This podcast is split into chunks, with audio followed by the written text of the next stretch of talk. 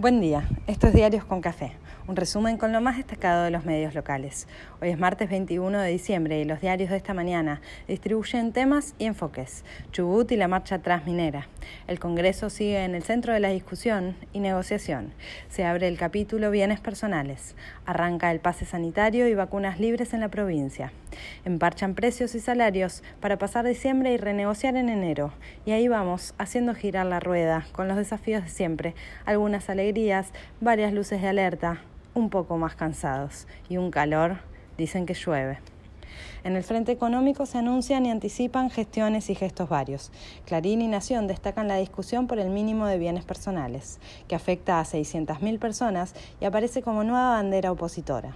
El oficialismo arma proyecto propio y entra a negociar.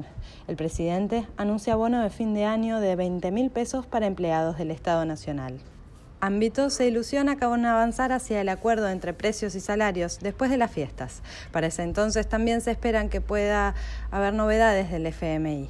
Hoy el organismo sacará un informe sobre el especial e irresponsable préstamo otorgado a nuestro país en el gobierno de Macri. BAE cuenta que el déficit primario, aún en pandemia y con fuerte crisis, estuvo en el 2,5% del PBI. Cronista suma que fue la mitad de lo presupuestado. Es esperar que haya críticas por izquierda y por derecha y costo por todos lados, salvo que el gobierno zigzaguee por el centro y repare por abajo. Infobae recuerda que entramos en los últimos 10 días de diciembre y el plan plurianual previsto a principios de mes no vio la luz. Ámbito parece saldar la discusión sobre prohibición de despidos y doble indemnización. La primera se levanta y la segunda se irá licuando con la recuperación. El empleo industrial está en niveles prepandémicos. Todas las previsiones hablan de gran consumo para las fiestas.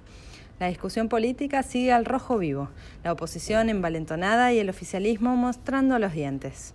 Massa, siempre señalado como puente entre sectores rivales, es el encargado de mostrarle a la oposición el riesgo de sus actos.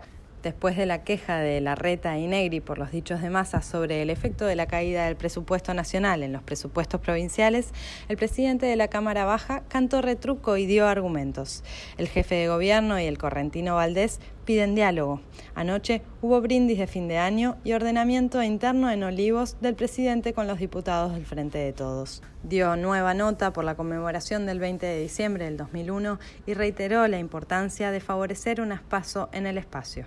De la que será parte, si sirve, le preguntaron a Guado de Pedro, que también dio muchas entrevistas en los últimos días por una candidatura propia o de Máximo Kirchner y rechazó el convite. Por su parte, la oposición sostiene sus discusiones internas y no termina de saldar sus peleas. Cuentan negociaciones para liderar los interbloques en el Congreso. Se pateó para marzo y se pulsea ahora. Patricia Bullrich le abre la puerta a Bernie, que ayer infló el pecho por el doble de efectivos desplegados en la provincia durante el verano. Juez y Carrió aprietan a Macri por el juego online en Córdoba y el expresidente se reúne con Sigman, según cuenta la política online.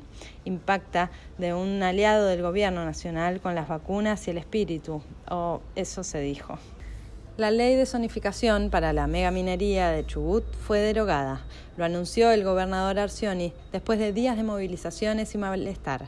Habrá consulta popular y discusión general. Por la noche, los manifestantes incendiaron un diario provincial con trabajadores adentro y el pánico fue total.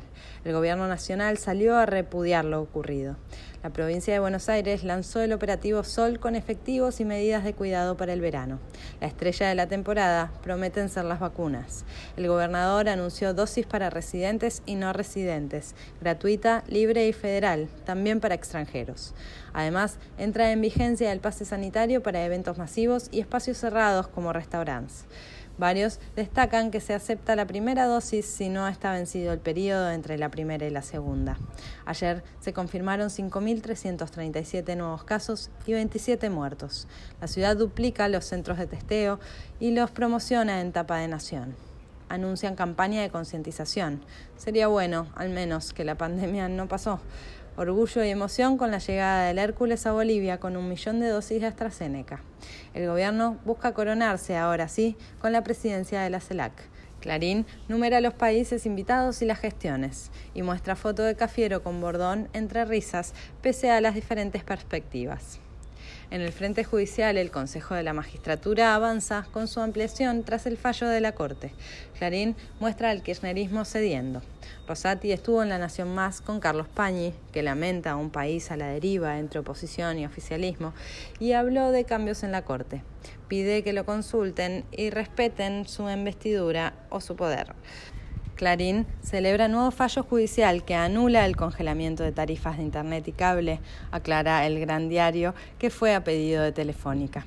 En la causa por el asesinato de Lucas en Barracas, en manos de la policía, investigan si participó una abogada del Ministerio de Justicia porteño para asegurar el encubrimiento.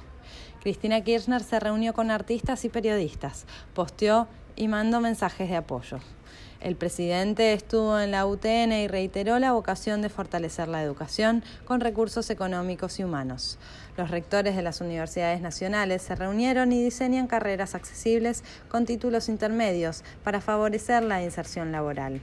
Falleció el ex gobernador de Entre Ríos, Jorge Busti. Los despidieron varios referentes, entre ellos el presidente y CFK. En Chile sigue la emoción postelectoral.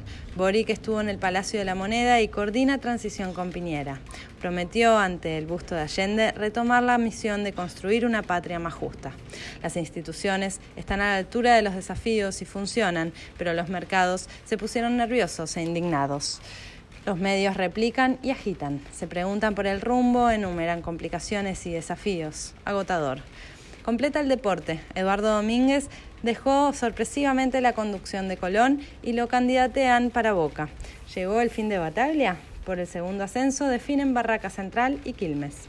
Así se presenta este martes de calor y lluvias que promete una tarde más apacible y un tránsito a la Navidad más amable, al menos en lo climático. Que tengamos un buen martes.